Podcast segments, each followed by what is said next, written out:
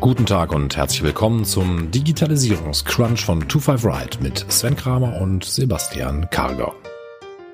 Mit hanseatischer Zurückhaltung informieren, sortieren und ordnen die beiden Digitalexperten mit ihrem Meinungsbeitrag die aktuellen Entwicklungen und Trends rund um die Digitalisierung und das Leben und Arbeiten von morgen. Und jetzt viel Spaß mit unserer Stellungnahme zu aktuellen Ereignissen.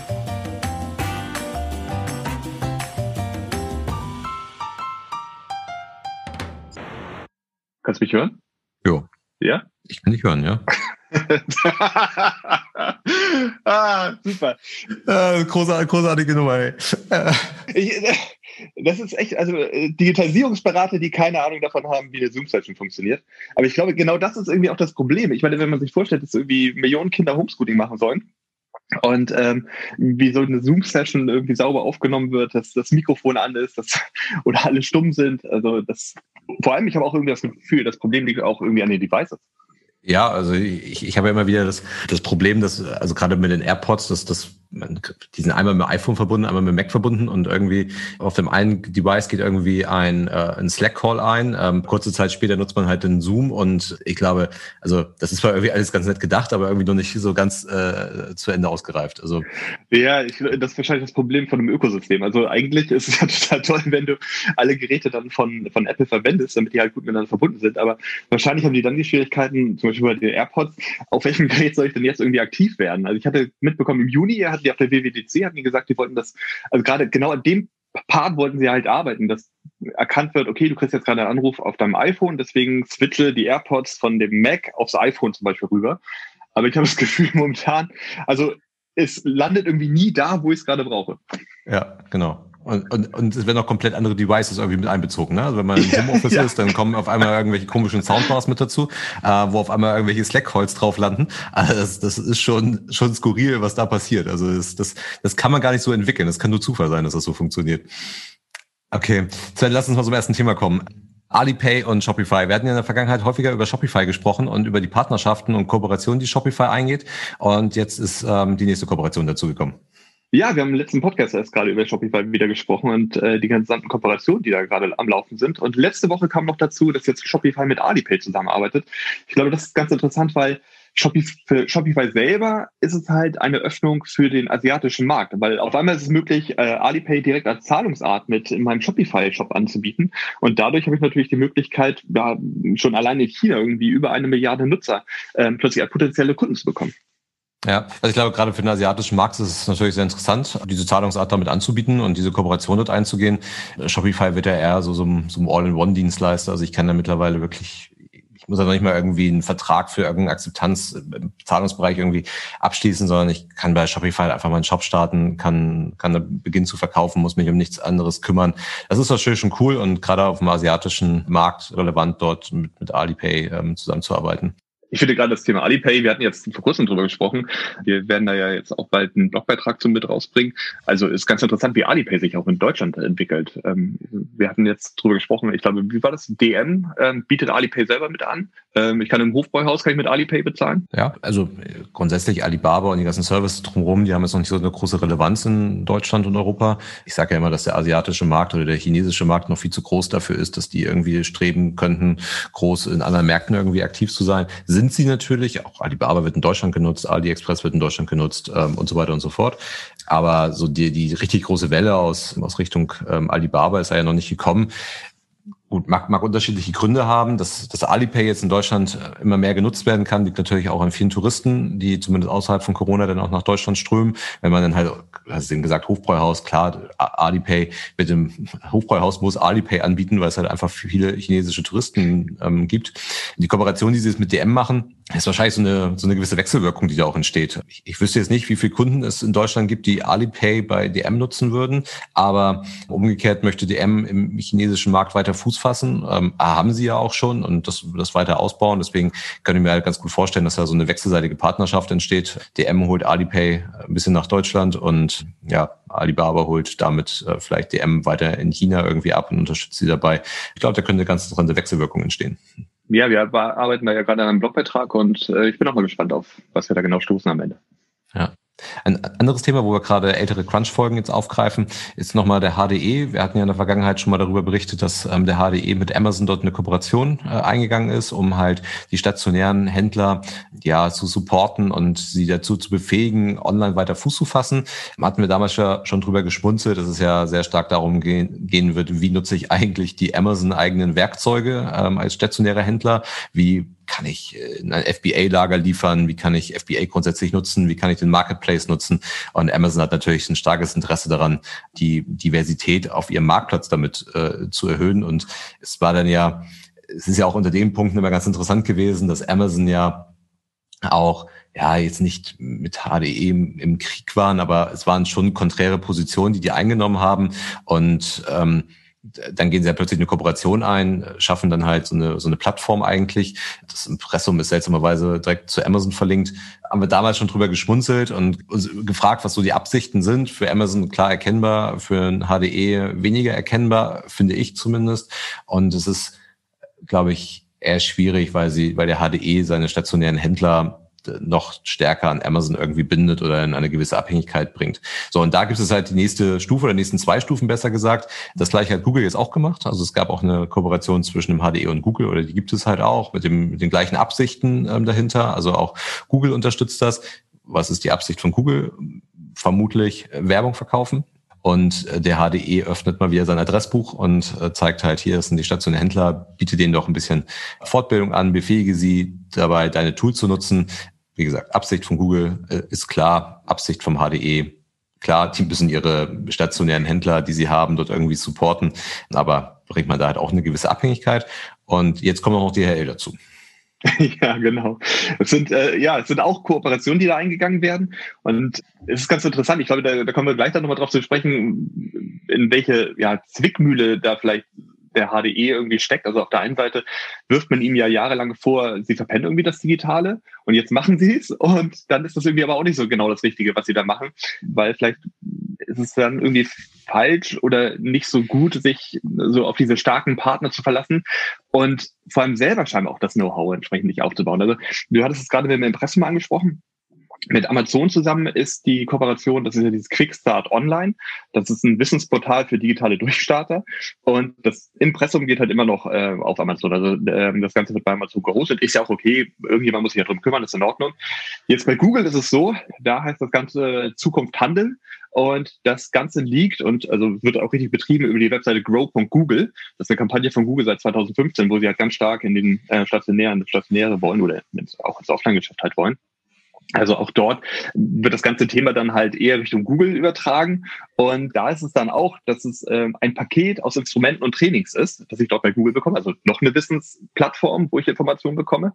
Und jetzt, du hast gerade DHL angesprochen. Bei DHL ist es äh, ein interaktiver Ratgeber. Also ich habe jetzt irgendwie, ich gehe jetzt diese drei Kooperationen mit großen Playern ein und kriege überall ganz viel Wissen. Okay, das ist gut. Und die haben wahrscheinlich auch das Wissen, das ich dann irgendwie brauche ja, so der richtige Weg. Ist es der richtige Weg, sich dort mit denen einzulassen? Man muss was tun, aber da irgendwie auf die Partner zu bauen? Ja, also wie du es ja sagst, äh, die, die Frage ist ja wirklich, warum bauen die das Know-how nicht selber auf? Und vor allen Dingen jahrelang halt sagen, irgendwie, das kann nicht die Lösung sein, da ja auch Lobbyarbeit zu betreiben, ähm, die, die großen Player am Markt halt irgendwie versuchen, dort äh, zu beschränken in ihrem Tun und dann halt die Kooperation halt eingehen ist halt, also ich will nicht sagen, dass man da den stationären Handel ein Stück weit opfert irgendwie dafür, aber ja, man, man lässt eigentlich den, den, also vorsichtig gesagt, unwissenden stationären Handel da so ein bisschen ähm, ins, ins offene Messer hineinlaufen, weil alle predigen irgendwie mal, dass die Abhängigkeit dort, die übrigens wechselseitig besteht. Ne? Also die Abhängigkeit, die besteht jetzt nicht nur, ähm, dass auf einmal der stationäre Handel von Amazon abhängig ist, sondern die besteht ja auch andersrum. Also der Amazon Marketplace würde ja ohne die Händler gar nicht funktionieren. Also denen ist das schon wichtig, dass da gut funktionierende Händler hinterstehen. Aber natürlich haben sie halt eine Marktmacht, die sie da halt einsetzen. Und deswegen ja, es ist irgendwie so ein bisschen seltsam und ich bin mal gespannt, was da noch für weitere Kooperationen kommen. Amazon, Google, DHL. Es wird wahrscheinlich noch demnächst irgendein Payment-Dienstleister kommen oder vielleicht Shopify. Ja, das ist, das ist ein super, super Punkt, weil äh, es ist so, also bei Quickstart Online, wir hatten ja gesagt, okay, vielleicht könnte man Amazon so ein klein bisschen was unterstellen. Die machen das Ganze natürlich auch, um die ähm, Einzelhändler dann in ihr Marketplace reinzubekommen. Wenn du jetzt auf Quickstart Online gehst, siehst du halt, du kannst jetzt online starten, zum Beispiel auf Amazon, eBay, Otto oder Shopify. Und das ist ganz schlau gemacht. Wenn ich dann auf Amazon klicke, dann lande ich auf einer guten Landingpage, verkaufen bei Amazon von Amazon Services Europe. Wenn ich auf eBay, Otto oder Shopify klicke, dann lande ich einfach auf ebay.de, otto.de. Also man, man, man zeigt schon, okay, wir sind dafür offen. Äh, es gibt auch noch was anderes neben uns und wir sind, sehen uns auch gar nicht auch unbedingt im Wettbewerb, aber man sieht schon, wer da halt so ein bisschen mehr so die Führung übernimmt. Und das Gleiche ist auch bei Google. Also bei Google ist es so, du bekommst irgendwie, ich glaube, es sind 120 oder 140 Euro, die du bei Google Ads dann nachher ausgeben kannst, wenn du dich dort dran beteiligst. Auf der anderen Seite bietet Google dann auch eine weitere Kooperation an, ähm, zum Beispiel mit Jimdo und Ionos von 1 und 1, wo du dann deine Webseite bauen kannst. Aber das ist natürlich dann auch für Google klar. Google braucht dann die entsprechenden Webseiten und man hat halt festgestellt, dass wohl die Hälfte aller Händler noch gar keine eigenen Webseite überhaupt haben. Ja. Okay, aber das sollten einfach nochmal so zwei Themen, soll als Recap sein. Hatten wir in der Vergangenheit drüber gesprochen, entwickelt sich weiter, wollten wir nochmal ansprechen. Wo wir jetzt aber gerade bei Amazon waren und dem HDE, können wir gleich mal mit dem nächsten Thema weitermachen und zwar mit dem neuen Luftfrachtzentrum, was von Amazon beziehungsweise von Amazon Air oder Prime Air, äh, der ganzen Namensgebung kommt man da auch nicht mehr so ganz hinterher, jetzt in Leipzig entsteht oder besser gesagt schon entstanden ist. Ähm, Meine Information nach haben die schon äh, Anfang November eröffnet. Ja, das habe ich auch gehört. Es ist das erste regionale Luftfrachtzentrum in Europa von Amazon. Und ähm, ich glaube, die haben, die haben eine bestehende Flotte, glaube ich, von 70 Flugzeugen mittlerweile, also jetzt weltweit und Deutschland zwei dazugekommen, glaube ich, ne? Genau, also ich glaube auch den meisten ist gar nicht so unbedingt bewusst, dass Amazon eine eigene Flugzeugflotte betreibt. Wobei man dazu sagen muss, dass das ist nicht wirklich eine eigene Flugzeugflotte ist. Die sind, die sind letztendlich geleast, die Flugzeuge. Ist auch gar nicht so jung, ähm, die Flugzeugflotte. Also wir haben jetzt, ich glaube, die haben 2015, 2016 damit angefangen, ähm, diese Flugzeugflotte aufzubauen. Und Amazon Air oder besser gesagt Prime Air versteht sich dort als, ja, als eine Art virtuelle Fluggesellschaft. Also sie haben halt keine eigenen Flugzeuge. Das übernehmen halt andere Fluggesellschaften aus dem Frachtbereich, also wie zum Beispiel Atlas Air oder Air Transport International. Das sind so die Fluggesellschaften, die dahinter dann halt operieren. Also das heißt wirklich ganz klar keine eigenen Flugzeuge, aber die Flotte, die da mittlerweile äh, für Amazon fliegt ähm, und auch größtenteils in einer Amazon-Lackierung unterwegs ist, die ist beachtlich. Also die sind jetzt bei ungefähr 70 Flugzeugen. Nächstes Jahr sollen es insgesamt 80 sein. Und äh, Leipzig ist auch nicht der erste Standort in Deutschland. Also es, wie du sagst, das erste Frachtflugzentrum in, in Europa, aber an anderen Flughäfen sind halt natürlich auch schon Flugzeuge stationiert. Also im Oktober wurde zum Beispiel schon in Köln ein Flugzeug von, von Amazon stationiert. Jetzt kommt halt Leipzig als eigenes äh, Verteilzentrum äh, mit dazu. Das ist schon recht beachtlich, was die, äh, was die dort aufziehen und besonders unter den Gesichtspunkten, dass die meisten, glaube ich, gar nicht erahnen, dass äh, Amazon dort mittlerweile eine eigene Fluggesellschaft betreibt. Ja, das stimmt. Und kleine Anekdote dazu das, das erste Flugzeug, was für Amazon abgehoben ist, ähm, da steht auch vorne drauf, das ist, ist die Prime One. Also eine Anlehnung okay. an die, an die Air Force One. Ja, das, das ist beachtlich, was die dort aufziehen. Ja, das ist wirklich beeindruckend. Vor allem, also ich habe gehört, in Leipzig sollen zwei Flüge äh, am Tag abgefertigt werden und alleine in Leipzig beschäftigt Amazon schon 1500 Mitarbeiter. Und ähm, also, aber das vielleicht auch nochmal dazu. Alleine Deutschland an 15 Standorten hat äh, Amazon 16.000 Beschäftigte. Ja. Das ist auch eine Zahl, die, die man immer gar nicht so, so im Kopf hat. Ja. Und das, das ist natürlich auch ein gewisser Wettbewerbsdruck, der dort entsteht. Also für Amazon ist es, glaube ich, enorm wichtig, da sein Geschäft zu vertikalisieren und zu sagen, ich bin halt nicht mehr auf die Kapazitäten anderer Carrier angewiesen, die ja wahrscheinlich primär FedEx und UPS sind im internationalen äh, Verkehr. Und ich kann das halt selber machen. Das hat nicht nur Vorteile in der Wertschöpfung, dass es vielleicht ähm, günstiger wird, sondern ich bin auch einfach unabhängiger in dem, was ich dort äh, tun kann. Und auch wenn man da nochmal an die Idee mit dem HDE anknüpft, nur mal um die Dimension darzustellen. Also der, der stationäre Händler, der ist halt irgendwie abhängig von, äh, von einem Amazon dann, also zumindest wenn man das Thema so weitertreiben würde, ist er vielleicht irgendwann in einer Abhängigkeitsposition und dann ist man halt in einer ich sage jetzt mal kleineren Innenstadt in Deutschland, ein stationärer Händler, konkurriert ja aber auch, also man ist nicht nur abhängig zu Amazon, konkurriert auch mit denen und der, die verteilen sogar schon ihre ihre Pakete international selber. Also die, die müssen nicht mehr auf den FedEx zurückgreifen, um ein Paket von äh, den USA nach Deutschland zu bringen, sondern fliegen es halt einfach selber. Und wenn man sich denn die, die Flotte mal anguckt, 70 respektive 80 Flugzeuge und Klar, die FedEx-Flotte, die ist deutlich größer, die liegt bei knapp 700. Die UPS-Flotte ist dann deutlich kleiner, die liegt bei 265. Also wir haben da jetzt halt mittlerweile irgendwie ein, ein Viertel, ja, ein knappes Viertel von der Größe erreicht. Also das, das ist schon das ist schon Wahnsinn, was die da machen. Und was ich halt ganz interessant finde, ist, das ist, glaube ich, auch für FedEx und UPS ein Problem, weil sie, sie verlieren halt nicht nur Volumen, was sie, was sie transportieren können, sondern sie bekommen halt auch einen neuen Wettbewerber. Weil wir haben das ja schon im, bei den Amazon Web Services eigentlich erlebt. Was, was die dort gemacht haben, ist ja, sie haben ja für sich selber eine enorm große Infrastruktur gebraucht. Also für Prime Video, für Sachen wie Audible, aber natürlich auch für, für die ganzen Shopping-Lösungen, für Alexa. Also sie brauchen eine enorm große IT-Infrastruktur ähm, mit ganz, ganz unterschiedlichen Services. Und was sie dort gemacht haben, zu Beginn von AWS, ist ja eigentlich die Überschüsse verkaufen. Äh, so. Und das Gleiche wird vermutlich auch im Frachtbereich passieren. Sie brauchen Unabhängigkeit von den Carriern, wollen selber fliegen, wollen günstiger fliegen, brauchen ja aber auch für das Paketvolumen, was die weltweit stemmen, ja auch einfach eine entsprechend große Flotte. Und wenn man das jetzt mal zwei, drei Jahre weiter denkt und Amazon dann vielleicht eine Frachtflugzeugflotte größer hat als die von UPS oder vielleicht sogar größer als die von FedEx, dann werden die natürlich auch ihre Überschüsse dabei verkaufen und damit wiederum ihr ihre internationale Logistik finanzieren und vielleicht fliegen dann eigene Pakete nachher irgendwie kostenlos um die Welt. Und ich glaube, da entsteht wirklich eine, eine Konkurrenzsituation und halt mal wieder so ein Business mehr. Das ist jetzt nicht ganz neu, aber wieder so ein Business mehr, was Amazon irgendwie für sich vereinnimmt.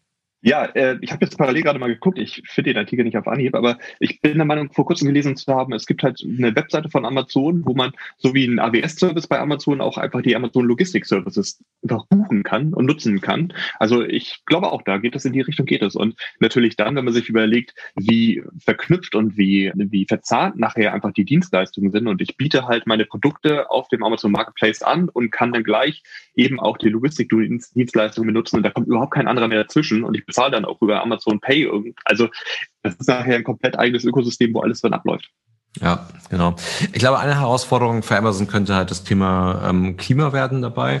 Ich hatte mir nochmal die, die, die Flotte nochmal ein bisschen genauer angeguckt und wie gesagt, das sind ja Kooperationen mit Frachtfluggesellschaften, die die haben, wo sie übrigens auch Anteile dran halten. Also sie haben eine große Kooperation mit Air Transport International, wovon sie dann zu Beginn der Kooperation erstmal 20 Prozent gekauft haben. Also das heißt, also ja, virtuelle Fluggesellschaft, es gibt noch andere Gesellschaften, die die Flugzeuge betreiben, aber ähm, entsprechende Anteile sind dann auch vorhanden. Aber wenn man sich die Flotten mal anguckt, dann sind ja gerade diese, diese Fracht, ja, Gesellschaften, die eigentlich nichts anderes fliegen, wie zum Beispiel eine Atlas, die haben ja halt recht alte Flotten. Und das ist, glaube ich, auch im Cargo-Bereich, also wir sind jetzt ja alle keine, keine Flugzeugexperten, aber im Cargo-Bereich wahrscheinlich nicht ungewöhnlich, dass die Flotten einfach älter sind, weil ich dann halt auch Passagierflugzeuge äh, umbaue zu, zu Cargo-Maschinen. Aber Amazon betreibt halt über die gesamten Carrier eine, eine Flotte, die ist halt im Durchschnitt 30 Jahre alt ist. Und das ist halt schon glaube ich, äh, problematisch. Äh, Amazon hat dann halt auch eine Klimaneutralität sich auf die Fahne geschrieben bis 2040. Und ich glaube, dafür, da müssen sie halt einiges tun. Und ich glaube, mit 2040, da sind sie schon spät. Ich weiß nicht ganz, wo Apple liegt. Ich glaube, bei 2030 oder 2035 Klimaneutralität, wenn nicht sogar klimapositiv dann schon. Und das, das könnte für Amazon, glaube ich, ein bisschen das Problem werden, weil sie da wirklich eine alte, alte Flotte betreiben. Und wenn man sich dann die UPS-Flotte im Vergleich dort anguckt, dann ist die zehn Jahre jünger im Durchschnitt. Also das, das sind schon Welten, die dazwischen liegen. Aber gut, sie haben ja erstmal angefangen, äh, werden sich da halt äh, auch entsprechend erneuern dann in dem Bereich. Das glaube ich auch. Ich glaube, wenn das funktioniert, dann werden sie sich da einfach erneuern und tauschen die Maschinen aus. Das können sie einfach machen, wenn sie wollten. Also dieses CO2-Thema spielen sie ja so stark. Man sieht es aktuell auch in der Fernsehwerbung. Da geben sie momentan so viel Geld mit aus. Ich glaube, um gerade auch da Kritiker ein bisschen so den Wind aus den Segeln zu nehmen, ich denke, daran wird es nachher nicht hapern. Ich finde das ein ganz guter Übergang, weil wenn wir jetzt so über das Online-Shopping gesprochen haben und Amazon da so ein Platzhirsch ist, wo man ja eigentlich, wo viele Leute direkt hingehen und sagen, okay, das Produkt suche ich bei Amazon, weil ich weiß, das Produkt ist da irgendwie, die haben's, ich krieg's gut geliefert und ich kann es zurückgeben, wenn ich, äh, wenn ich zufrieden wäre. Benutzen viele dann vielleicht Google Shopping gar nicht oder benutzen irgendwelche Preissuchmaschinen wie Idealo. Sie machen es natürlich, die haben, die haben selbstverständliche Berechtigung, aber viele gehen natürlich schon direkt zu Amazon. Und da gibt es eine Entwicklung jetzt gerade bei Microsoft mit ihrem Edge-Browser und äh, in Deutschland noch nicht verfügbar, in den USA, glaube ich, seit, seit ja, letzten Monat gibt es so die erste Funktion, jetzt wurde nochmal nachgebessert. Es ist so, dass Microsoft mit seinem Edge viel stärker Richtung einem Shopping-Browser werden möchte. Und es ist so, dass ich, wenn ich ja beim Shoppen, beim Online-Shoppen bin, läuft im Hintergrund eine Preisvergleichmaschine, selber von Microsoft. Das ist kein Plugin. Das ist vielleicht nochmal ganz wichtig zu sagen, weil natürlich viele sagen würden, ja, bei Firefox und Co. gibt es das irgendwie auch. Aber nein, es kommt direkt von Microsoft selber. Und Microsoft weist mich dann mit dem Browser darauf hin, ob der Preis halt irgendwo anders günstiger verfügbar wäre. Und jetzt gab es noch eine weitere Funktion, die hinzugekommen ist, und zwar ist es die, dass Microsoft im Hintergrund automatisch sucht, ob es irgendwelche Gutscheincodes gibt. Und wenn ja, würden diese automatisch angewendet. Ja. Ich finde, das ist eine sehr, sehr interessante Entwicklung eigentlich. Also vielleicht aus zweierlei Gesichtspunkten. Das eine, dass ich halt sage, okay, ich habe vielleicht so einen Browser, den ich betreibe. Wie mache ich den jetzt irgendwie interessant für den Nutzer? Weil es gibt am Markt verdammt viele Browser, die vielleicht andere Vorteile haben. Firefox, die vielleicht mehr auf Datenschutz gehen. Chrome, der gut verbunden ist mit meinen Google-Aktivitäten. Und ich kann natürlich sagen, wenn ich jetzt sage, ich biete so ein Feature, wie ich finde den besten Preis oder ich habe auch noch äh, Gutscheine mit drin, du musst sie nicht selber suchen, dann habe ich natürlich damit vielleicht so einen gewissen Grund, warum die Nutzer auf einmal zu mir als Browseranbieter rübergehen. Aber auf der anderen Seite habe ich natürlich auch eine Situation, darüber diskutieren wir bestimmt gleich einmal, was bedeutet das für den gesamten Markt, wenn der Browser anfängt, die Preise zu vergleichen? Hm. Ich glaube, also du hast es eben schon mal angedeutet, das ist ja jetzt keine ganz neue Funktion. Also ich glaube, das Neue ist halt hier, dass, dass Microsoft das selber in seinem äh, Browser integriert hat und halt eben nicht über ein Add-on läuft. Während bei, also bei Chrome gibt es die Add-ons, glaube ich, schon ziemlich lange. Also nicht nur Preisvergleichs-Add-ons, ähm, die dann halt jeweiligen Online-Shop angezeigt werden, sondern auch diese Couponing-Add-ons. Und das macht der Edge wohl tatsächlich ganz gut, dass ich nicht nur Couponings vorgeschlagen bekomme, sondern äh, der Edge die für mich auch alle durchprobiert. Also weil auf diesen ganzen Seiten, äh, wo halt die diversen Coupons halt irgendwo angeboten werden. Das, das, das, keine Ahnung, da habe ich dann halt für einen bestimmten Shop habe ich da ja irgendwie gefühlt 20, 30 Coupons, die theoretisch anwendbar sein sollten. Aber wenn sie denn nicht veraltet sind und grundsätzlich noch aktiv sind, dann haben die meistens ja auch sehr skurrile Bedingungen. Keine Ahnung, ich brauche mindestens drei Artikel im Warenkorb und nur auf Kategorie X und so weiter und so fort. Und was der Edge halt macht, ist, die zu iterieren, diese Coupons und jeden einzelnen zu prüfen und gegebenenfalls auch Abhängigkeiten zu prüfen, welche sind kombinierbar, welche sind nicht kombinierbar und dann halt gucken, was ist eigentlich für mich die beste Möglichkeit, diesen Coupon anzuwenden. Ich weiß nicht, in welcher Ausprägung das halt schon die Add-ons machen, aber das missbraucht ja eigentlich schon dieses komplette Couponing-Game. Also ja, definitiv. Also klar, also das ist gelebte Praxis, zumindest online, dass ich nochmal gucke, habe ich eventuell irgendwo einen Coupon. Aber, aber eigentlich habe ich die Kaufentscheidung schon getroffen. Und das habe ich, glaube ich, im, im stationären Bereich habe ich das, glaube ich, weniger. Also da habe ich zwar meine Payback-App vielleicht, und ja, ich, ich bin dann bei Rewe einkaufen und benutze dann vielleicht nochmal einen Coupon ähm, für irgendwas. Aber im Online-Bereich habe ich das eigentlich eher andersrum, dass ich sage, also ja, vielleicht gehe ich extra, kaufe ich meine Spielsachen bei, also für Weihnachten zum Verschenken vielleicht bei MyToys, weil ich da gerade einen Coupon habe, dann gehe ich extra zu MyToys hin. Aber das ist ja auch genau das Spiel, was, was man mit Coupons spielen möchte. Und hier unterstütze ich eigentlich den umgekehrten Weg, dass ich habe eigentlich gar nicht mehr den Trigger zu sagen, ich gehe zu MyToys und nicht zu Amazon, um Spielsachen für Weihnachten zu kaufen, sondern ich bin bei MyToys, habe eigentlich meine Kaufentscheidung getroffen und gucke einfach nochmal, was geht gerade noch so auf meinem Warenkorb. Also das heißt, ja, kompletter Missbrauch dieses Component-Games. Ganz genau. Und vor allem, wenn alle Rabatte bekommen, bekommt sie nachher keiner. Also das ist ja. Genau, genau, richtig. Also, äh, um das Thema nochmal abzurunden, es ist halt nicht ganz neu, aber die Integration in den Browser direkt, die ist halt neu. Und da ist halt die Frage, was hat Microsoft da für ein Interesse dran, an dieser Stelle halt anzusetzen?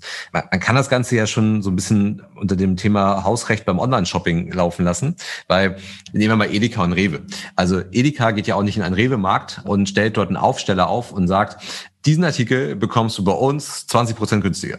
Mhm. Also vor allem, vor allem im Geschäft, ne? das muss man dazu genau, sagen. Genau, und also ich bin dann ja auf, ich bin ja über irgendwelche Kanäle auf einen Shop aufmerksam geworden. Ich bin vielleicht über eine Preissuchmaschine aufmerksam geworden. Ich bin über Influencer aufmerksam geworden.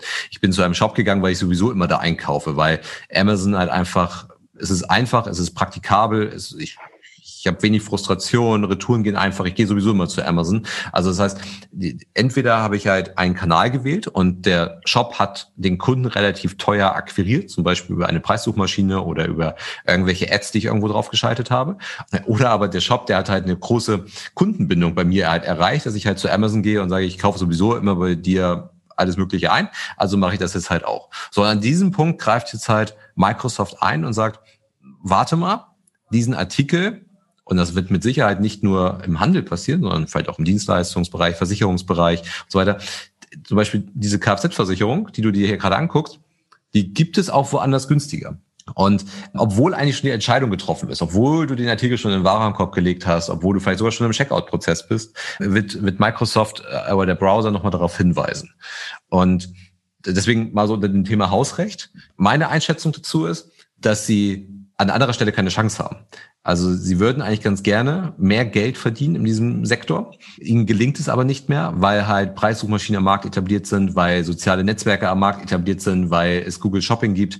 Genau, Bing nicht genutzt wird. Ergo können sie eigentlich an keiner Stelle, äh, anderen Stelle ansetzen. Und dann ist es ja so auch, dass der Microsoft Edge immer noch einen relativ hohen Marktanteil hat. Also gerade ein Unternehmen relativ hohen Marktanteil genießt. Und wenn dann halt ein Mitarbeiter in einem Unternehmen die Mittagspause nutzt, mal privat surft, dann wird er das meistens über ein Edge machen oder viele Unternehmen setzen natürlich mittlerweile auch ein Chrome ein, aber ähm, das ist halt so durch die IT-Policy abgedeckt, das ist mit installiert, das kann man irgendwie ganz gut nutzen und ich glaube, dass es für sie eine Chance ist, mit dem Business Geld zu verdienen, weil sie an einer anderen Stelle das eigentlich nicht mehr können. Ich glaube auch. Also was man ja sagen muss, ist, Google selber wurde, ich glaube, 2017 ja mit 2,3 Milliarden, glaube ich, irgendwie mal abgestraft, weil sie über das Google Shopping entsprechende andere ähm, Anbieter oder sich selber besser positioniert haben. Das hast du ja hier bei Microsoft nicht in dem Moment, weil Microsoft selber ja keinen Handel betreibt oder so. Also also jedenfalls noch nicht. Oder ob sie halt nachher irgendwie vielleicht durch eine Vermittlung dann irgendwo Geld verdienen. Das könnte vielleicht auch noch der Fall sein. Das, das werden sie mit Sicherheit tun. Also die werden damit Geld verdienen wollen. Ja, die Frage ist natürlich, auf welchem Weg. Also verdienen sie daran Geld, dass sie dich auf eine andere Seite gebracht haben und verdienen dann sozusagen von dem anderen Händler Geld? Oder sagen Sie, sagen wir mal, Sie sind, Ihr Ziel ist erstmal den äh, Edge-Browser mehr nach vorne zu bringen und sich besser zu positionieren mit dem Edge-Browser und zu sagen, okay, der wird jetzt halt einfach mehr benutzt. Mm, ja. Weil wenn ich, wenn ich gemerkt habe, er hat diese Funktion, dann benutze ich ihn vielleicht. Also ich glaube nicht, dass man einen eingefleischten Chrome, Safari, Firefox-User jetzt dazu bekommen würde, auf einmal den Edge zu benutzen, weil die anderen Browser diese Funktionalität ja grundsätzlich auch bieten. Also ich muss dann vielleicht ein Add-on installieren, aber wenn ich halt in der Google-Welt zu Hause bin, dann werde ich weiterhin den Chrome nutzen. Also sie werden mich das jetzt nicht bewegen können dazu. Ja, aber äh, ja, okay, bin ich, bin ich bei dir. Ähm, was man aber ja denken müsste, ist, dass Microsoft natürlich technisch und softwaremäßig und so weiter echt auf der Höhe sind. Also die können ja wahrscheinlich die besten Coupon-Crawler basteln, die es irgendwie gibt am Markt oder irgendwelche Preisvergleichssuchmaschinen. Da kommt ja wahrscheinlich ein Idealo und Co. gar nicht mit. Also wenn sie wollten, könnten sie wahrscheinlich so die Non-Plus-Ultra-Lösung bauen. Das heißt also, ich könnte wahrscheinlich ja äh, und wenn ich das fest einbaue in meinen Browser, werde ich wahrscheinlich besser sein als jedes Plugin. Ja, zumindest das Potenzial, was Microsoft tatsächlich daraus macht, muss man sich mal, muss man mal beobachten. Bisher sind die Erfahrungen recht negativ, was das angeht. Also das funktioniert bei Artikeln ganz gut, die eine ganz klare SKU haben. Also wenn ich jetzt halt, keine Ahnung, ich habe jetzt einen Fernseher zum Beispiel, dann funktioniert das ganz gut. Aber sobald Varianten ins Spiel kommen, ja, wird das ja. halt schon schlechter. Also Farben, Größen und so weiter, da wird dann das, diese Suchmaschine dahinter schon deutlich schlechter. Also was ich, was ich ja glaube, ist, dass erstmal hat Microsoft Interesse irgendwie an, an, an diesem Geschäft zu partizipieren. Also ich, ich kann mir das irgendwie nicht so richtig vorstellen, dass sie ihren Marktanteil da massiv äh, ausweiten können über diese Funktionalität. Aber wenn es ihnen halt gelingt, auch nur ihren Marktanteil, den sie ja heute haben, zu monetarisieren, was ihnen ja bis heute im, im Browserbereich nicht wirklich gelingt, Maschinenbereich schon eher als im Browserbereich, aber auch da nicht wirklich, also im Verhältnis Google natürlich äh, unterirdisch, dann ist das natürlich für die ganz interessant. Also vielleicht verdienen die momentan noch gar kein Geld damit, wobei sie ja wahrscheinlich locker über Affiliate-Systeme oder sowas damit schon Geld verdienen könnten. Aber später wird es natürlich so sein, dass ich dann halt auch bei Microsoft Werbung drauf schalten muss. Genauso wie ich bei Google Werbung schalten muss dafür, dass meine Produkte bei Google Shopping gelistet sind. Und das, da wird Microsoft definitiv halt irgendwie was abhaben wollen von dem Kuchen und das versuchen wollen, irgendwie zu monetarisieren. Mhm. Vielleicht unterstellen wir dir auch was. Ich hatte ein Zitat gelesen dazu. Ich kann es einmal vorlesen. Wir haben uns darauf fokussiert, neue Funktionen und Erfahrungen für das Web zu schaffen, die beim Shoppen helfen. Etwas zurückgeben und dich mit anderen verbinden. Das klingt so, so richtig schön nach dem alten Somolo-Prinzip und wir machen das alles nur, um die Welt besser zu machen. Ja, das glaube ich nicht. Also ich glaube, die, die werden da irgendwelche Absichten haben und da ich glaube, dass sie den Marktanteil nicht wesentlich steigern können, dadurch werden sie das halt irgendwie monetarisieren müssen. Sie müssen auch in den Funktionen halt deutlich nachlegen. Wir wollen ja Microsoft das ja auch nicht schlecht machen. Zum Beispiel bei Microsoft Teams haben sie ja augenscheinlich, wir nutzen das hier weniger, aber eine immer besser werdende Lösung irgendwie im Einsatz. Aber auch bei den Funktionen müssen sie, müssen sie halt definitiv nachbessern, um, um da halt auch irgendwie möglichst viele Shops irgendwie zu crawlen und das zu finden, bei der Produktidentifizierung irgendwie nachbessern. Aber ja, auf jeden Fall erstmal ein Schritt, den man, den man irgendwie nachvollziehen kann. Wenn man über das Ganze nochmal so kartellrechtlich nachdenkt, ob das irgendwie eine Herausforderung sein könnte. Du hattest eben Google angesprochen. Google wurde damals abgestraft dafür, dass sie jemanden bevorzugt haben. Das könnte Microsoft natürlich hier auch passieren, dass sie jemanden bevorzugen. Aber eigentlich schaffen sie ja erstmal mehr Transparenz. Also es, eigentlich ja, geht es erstmal ja. in eine andere Richtung. Und sie brechen halt so eine Blase auf, dass man sagt, okay, also nur weil du halt immer bei Amazon einkaufst und es gut funktioniert, also denk einfach nur daran, es gibt auch andere, die noch äh, vielleicht deutlich günstiger sind dabei. Aber wie gesagt, dieses Thema Hausrecht dabei, ich, ich, also ich bin mal gespannt, wo sich das so, so rechtlich hinentwickelt. Ist das erlaubt, was die dort machen? Weil es ist ja nicht, dass ich den, denjenigen bei einer Recherche, bei einer Inspiration irgendwie jetzt gerade irgendwo hinlenke, also was Google Shopping zum Beispiel macht, zu irgendeinem Shop, sondern ich habe das Produkt eigentlich in der Hand. Genau, also ich genau, also ich, ich habe eigentlich einen, einen schon akquirierten Kunden, der eine Kaufentscheidung getroffen hat oder zumindest kurz davor, seine Kaufentscheidung zu treffen und diesen Kunden, den, den lenke ich jetzt auf einmal woanders hin. Gut, und dann wird halt irgendwann nicht nur der Preis irgendwie ein Vergleichsmerkmal sein, sondern auch Kundenzufriedenheit irgendwie ein Vergleichsmerkmal sein. Also mal gucken, wie da Microsoft dann halt agiert. Aber grundsätzlich finde ich das halt schon ganz spannend. Aber es ist natürlich auch, also wenn sich das durchsetzen würde, und das, das muss man mal auf jeden Fall definitiv zur Frage stellen, weil die, die Add-ons und die Anbieter, die ja übrigens ja nicht Idealo heißen, sondern meistens ja irgendwelche Softwareanbieter sind dahinter, die haben sich jetzt auch noch nicht so flächendeckend durchgesetzt, egal ob im Preisvergleich oder im Couponing-Bereich. Da sind leider die Preissuchmaschinen und irgendwelche Coupon-Suchmaschinen eher noch besser. Aber wenn sich das durchsetzen würde, dann haben wir, glaube ich, schon einen Gamechanger, weil zum Beispiel das ganze Thema Influencer-Marketing eventuell gar nicht mehr funktioniert dann. Mhm. Also wenn ich einen Influencer beauftrage und nicht unbedingt nur um Brand Awareness zu betreiben, sondern ich auch tatsächlich Transaktionen über denjenigen generieren möchte, was hier definitiv Phase ist. Also die, die, die hauen da ja Coupons ohne Ende raus und jeder Influencer hat irgendwie seinen Coupon, wenn er eine Kooperation mit irgendeiner Marke macht und ich dann am besten irgendwie das noch verlinke. Sagen wir mal, ich, ich bin Influencer für Adidas und Adidas gibt mir für die Werbekooperation viel Geld, dann ist natürlich ein gewisser Teil davon eine, eine Brand Awareness, die man Adidas auch nicht wieder nehmen kann. Aber wenn sie halt sagen, so, das hast du nochmal einen 20% Gutschein, kommuniziert den nochmal und lenk am besten die Transaktion direkt auf den Online-Shop von Adidas, weil Adidas auch gerade eine Direct-to-Consumer-Kampagne fährt, um einfach mehr Geschäft selber zu machen und dann halt auf einmal der der auf der Adidas-Seite der Intersport-Shop, der äh, Sportcheck oder sowas dann halt vorgeschlagen wird. Ich sag mal, ich kaufe das auch bei mir, bei mir ist günstiger. Bei mir ist 25 Prozent günstiger, weil du ja, genau. hast ja den Gutscheincode sozusagen noch vom Influencer, ja. Genau, wobei der ja auch nur optional ist, ne? Also der, der muss ja eventuell gar nicht da sein. Also jedes transaktionale Geschäft kann ich ja eigentlich in Frage stellen dahinter. Also also ne, nehmen wir mal das Beispiel Google Ads. Also ich, ich setze mich mit, mit Google Ads auf ein gewisses Produkt drauf und ich hole den zu mir in den Online-Shop damit.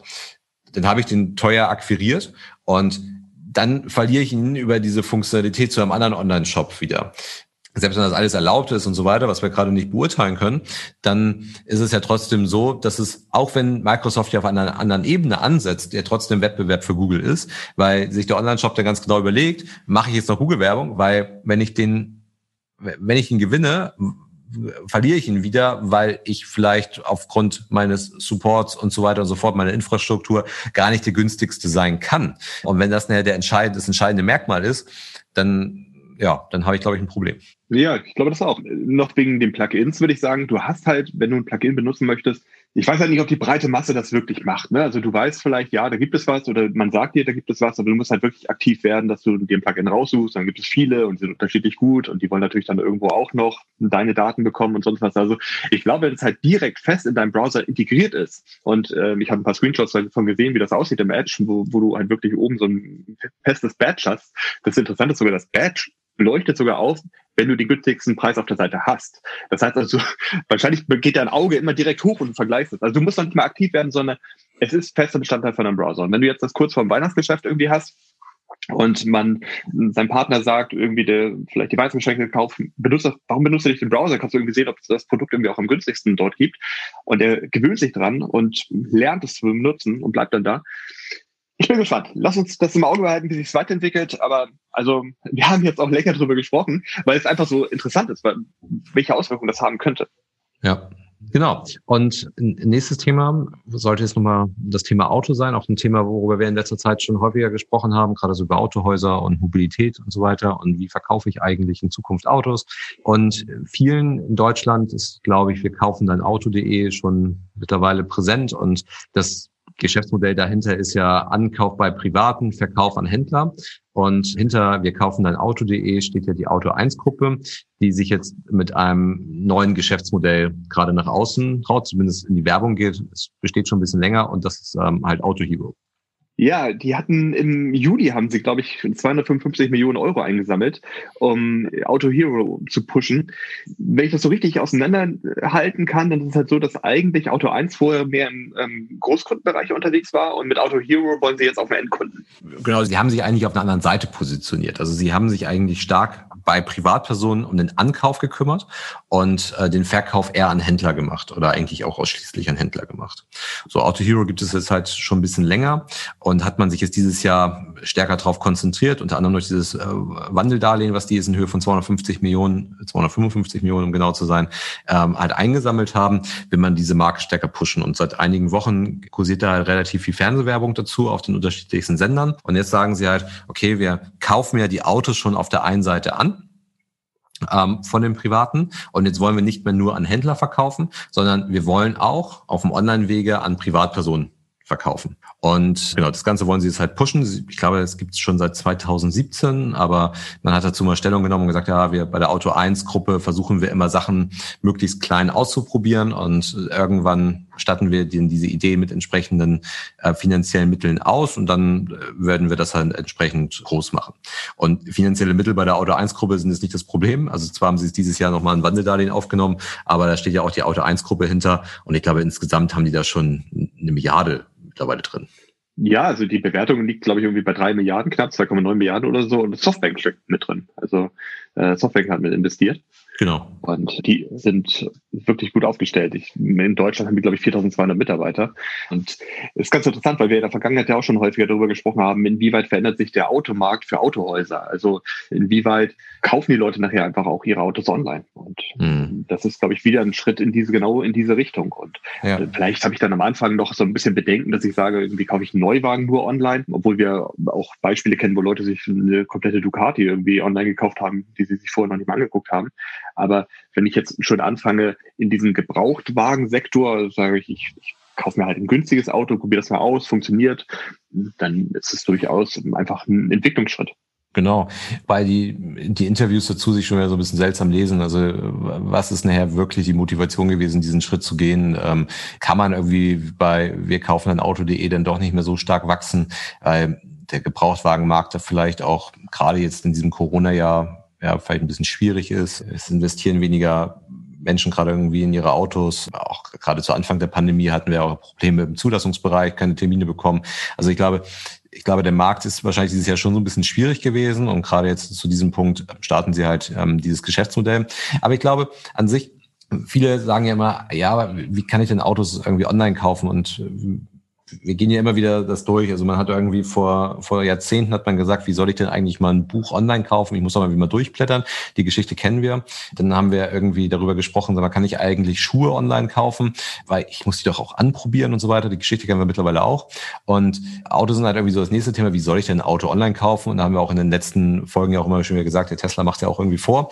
Und ich finde, dass Auto Hero hier zumindest nach außen hin, so was das Marketingversprechen angeht, eigentlich das irgendwie ganz interessant gestaltet hat. Also du kannst dir dein Auto online anschauen. Natürlich muss ich da jetzt erstmal, gerade beim Gebrauchtwagen, also die machen ja keine Neuwagen, nur Gebrauchtwagen, muss ich ja erstmal ein Vertrauen drin haben, dass das Auto, was mir dort online angeboten wird, auch tatsächlich das Auto ist. Also dass ich, dass es nicht auf einmal dann doch noch die Riesenbeule im Kotflügel hat oder dass es dann irgendwie innen total verdreckt ist oder sowas. Also ich brauche einfach schon relativ hohes Vertrauen da rein. Aber das umgehen sie eigentlich, also das, das wäre natürlich von Vorteil, aber das umgehen sie eigentlich, weil sie zum Beispiel eine 14 Tage Geld zurück Garantie haben. Also das heißt, ich kann mir meinen Gebrauchtwagen kaufen der mir dann übrigens geliefert wird. Also wir hängen da im Beitrag mal auf unserer Website mal so, so ein Foto mal an. Ähm, ist, ich weiß nicht, ob die tatsächlich mit diesen LKWs durch die Gegend fahren, aber das ist dann halt äh, so ein gläsernen Kasten, kommt dann halt der, der Gebrauchtwagen dann halt vor die Tür. Also wie gesagt, ich weiß nicht, ob das nur Werbung ist oder ob die tatsächlich so fahren, aber die liefern mir das Auto. Ein verbeulter Ford Clio. Ja, genau. Die, die, die liefern mir das Auto an die Haustür. Ich kann mir dort halt auch nochmal angucken und kann halt innerhalb von 14 Tagen, wenn ich es dann doch nicht mehr möchte, es ist letztendlich auch Fernabsatz, ne? also es kommt ja auch noch dazu, also sie müssen es wahrscheinlich, aber das halt auch ganz klar bewusst zu, zu spielen. Also wenn du es nicht haben willst oder du dir es anders erhofft hast oder da halt doch irgendwie eine Beule drin ist, dann kriegst du dein Geld auch wieder zurück. Und ich glaube, das sind dann halt so die, die richtigen Stellschrauben, an denen man halt drehen kann, um da Vertrauen aufzubauen, um dann halt auch online diesen, diesen Autokauf irgendwie zu ermöglichen. Ich glaube das auch. Also Tesla hat das ja auch mit der Rückgabe ähm, innerhalb von sieben Tagen in den USA. Das haben die Mitte Oktober, haben die das wieder eingeklappt. Aber das war eben auch so, du konntest online das Auto kaufen und konntest es innerhalb von sieben Tagen einfach wieder zurückgeben, auch ohne Fragen. Ähm, das komplette Geld wurde erstattet. Und das ist natürlich total vertrauensbindend, gerade am Anfang, dass du halt weißt, ja, funktioniert. Und äh, dann steht dahinter ja am, am Ende noch eine große äh, Marke. Ist dann halt vielleicht noch was anderes, wenn ich zu meinem Gebrauchtwagenhändler um die Ecke gehe und da irgendwie ein Auto kaufe und mir ein bisschen unsicher bin hier ist ja wirklich eine große Marke dahinter, wo ich dann Ansprechpartner habe, die eben. Äh, was ich halt glaube, ist, dass die hier ein ein, ein Problem lösen, ähm, weil ja der Gebrauchtwagenmarkt, so wie ich ihn wahrnehme, ja sehr regional funktioniert. Also ich als Privatperson, sagen wir mal, ich gehe auf mobile.de, dann ähm, gucke ich mir ja eher an, was es eigentlich gerade im Umkreis gibt an Autos. Wenn ich mir das etwas stationär angucken möchte, dann gehe ich zum örtlichen BMW, VW-Händler, wo auch immer hin und gucke mir halt an, was der auf dem Hof stehen hat. So, und das ist ja klar, es gibt auch die Privatpersonen, die irgendwie für ein bestimmtes Auto oder die ja vielleicht auch ein bisschen affiner sind, dann irgendwie bis nach, von Hamburg bis nach München fahren. Aber grundsätzlich funktioniert das ja schon recht regional. Und wenn jetzt Auto Hero mir halt bietet, halt irgendwie komplett Deutschland äh, irgendwie abzudecken und sagen, also such dir ein Auto aus, du willst ein BMW haben und dann guck dir halt aus, was du, was du bei uns halt findest. Und das ist komplett egal, ob der in Stuttgart, München oder Hamburg steht. Wir fahren den zu dir an der Haustür, dann lösen sie ja tatsächlich ein Problem und machen ja den Markt, finde ich, also verändern den Markt damit irgendwie schon, weil wenn ich mir Leasing-Rückläufer anschaue, wenn ich mir die Rückläufer aus, aus Mietwagen anschaue äh, und sich mal anguckt, was zum Beispiel, nehmen wir mal BMW, an der BMW-Niederlassung Hamburg jede Woche an Fahrzeugen ankommt, dann hat ja auch der Autohersteller, der dann zum Beispiel die Leasingfahrzeuge zurücknimmt, der verteilt dann in der kompletten Bundesrepublik diese Autos.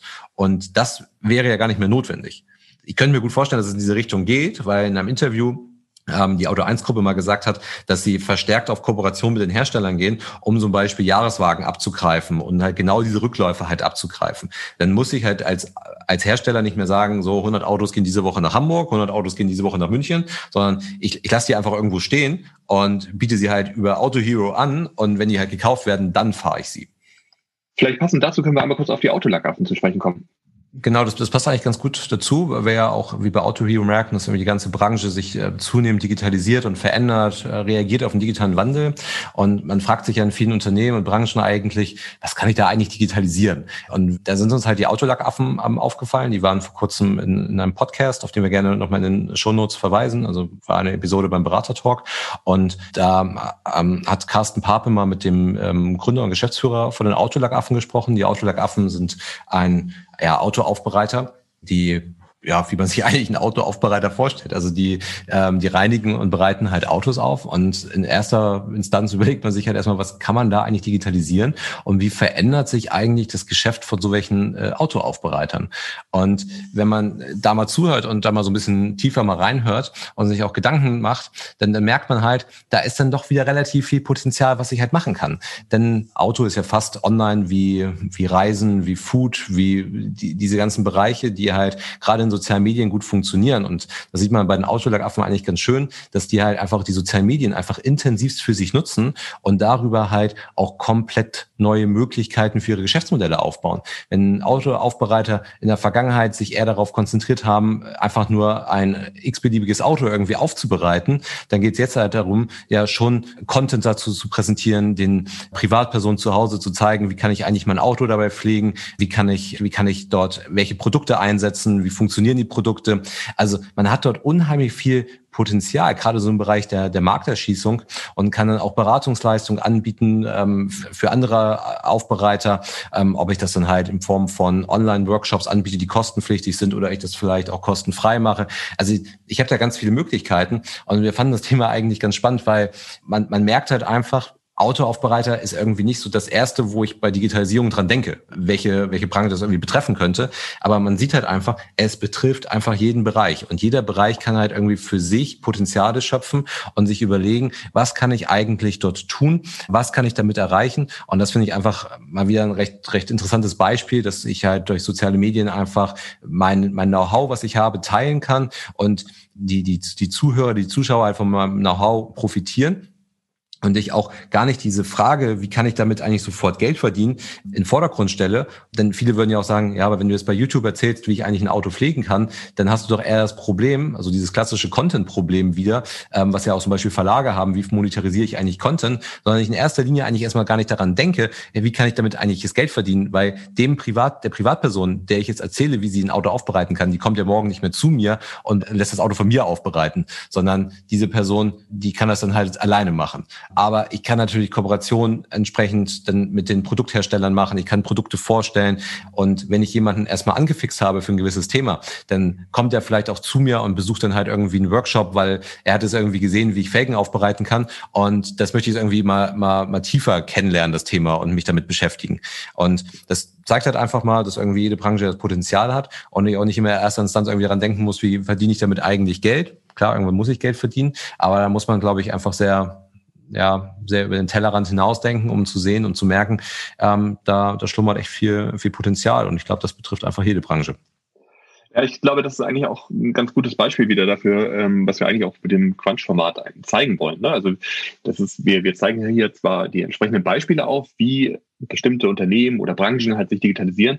Aber worauf wir eigentlich ja hinweisen wollen, ist, wie diese Digitalisierung vonstatten geht und wie eine Veränderung halt möglich ist. Und ich finde da die Autolackaffen einfach ein gutes Beispiel, weil man das auch nicht so als erstes irgendwie im Kopf hat und denkt irgendwie, okay, wie können die sich jetzt digitalisieren, sondern, sondern halt erkennt, okay, das wie funktioniert Digitalisierung an sich und was bedeutet das? Und ja, auf jeden Fall reinhören. Ist auch von Two Five Ride produziert worden. Den Link werden wir in die Shownotes mit reinhängen und äh, viel Spaß damit. Genau. Und dann würde ich sagen, bis zum nächsten Mal. Tschüss. Bis zum nächsten Mal. Tschüss. Der Digitalisierungscrunch ist eine Produktion von 25 Ride. Die Herren Karger und Kramer sind Gründer des erfolgreichen Beratungsunternehmens Liquam, aus dem 2020 die 25R Digital GmbH entsprang. 25 Ride Digital steht für Veränderung und Digitalisierung. Wir liefern Inspiration, Impulse, Wissen und Austausch für die Themen von morgen. Wir berichten über Trends und Entwicklungen und schaffen damit eine Bereitschaft für anstehende Veränderung. Wir wollen Aufmerksamkeit für die Themen von morgen schaffen, befähigen und gemeinsam die digitale Transformation in der Gesellschaft vorantreiben. Lerne uns kennen unter 25r-digital.com.